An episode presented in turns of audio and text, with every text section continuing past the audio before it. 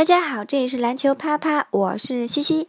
今天是西部报打第十六期。首先来推送一条 CBA 消息：李春江在五棵松惨遭七连败，一百三十四比一百零四。北京首钢队昨晚在主场以三十分的大胜，将浙江广厦队拽下领头羊的位置。在终结对手十四连胜的同时，北京队也继上赛季初的一波八连胜之后，时隔一年再度品尝到了八连胜的滋味。全场比赛，北京队投中二十记三分球，命中率高达百分之五十九，令对手目瞪口呆。虽然首节打得挺焦灼，北京队只领先了四分，但从第二节开始，北京队完全掌控节奏，广厦队闻名联赛的防守强度形同虚设，北京队的三分球如巡航导弹般精准，比赛逐渐演变成了一边倒的表演赛。北京队本场命中率极高，两分球五十一投二十八中，命中率百分之五十五；三分球更是三十四投二十中，命中率高达百分之五十九。在外线进攻点上，北京队也是全面开花。而在此前二十一场常规赛中，北京队场均命中十一个三分球，命中率仅百分之三十八点九，而本场比赛的三分球数据却大大高过此前的均值。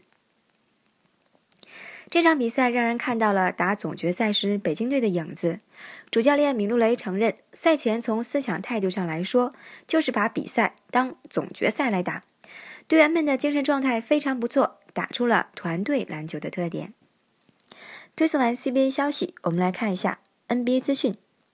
全明星投票首轮，科比一骑绝尘。NBA 官方刚刚公布了本赛季全明星投票第一期的计票结果。从计票数据看，湖人队的科比得票一骑绝尘，总计获得七十一万九千二百三十五票，超过排名第二的库里二十万票之多，而勒布朗则排名第三。本赛季科比被归为前锋位置，因此他目前占据的是西部三个前场位置中的一个，另外两个位置归属杜兰特和格里芬。在最激烈的西部后卫竞争中，维斯布鲁克仅次于库里，排名第二。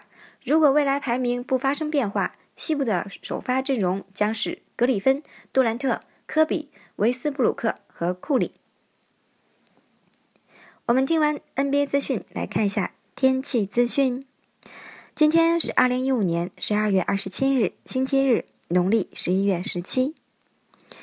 天气阴转晴，微风，轻度污染，最高气温零度，最低气温零下六度。西西在这里携手篮球啪啪全体成员，祝您每天有份好心情。年末岁尾，记得好好犒劳自己哦。西西也在这里提前祝大家元旦快乐。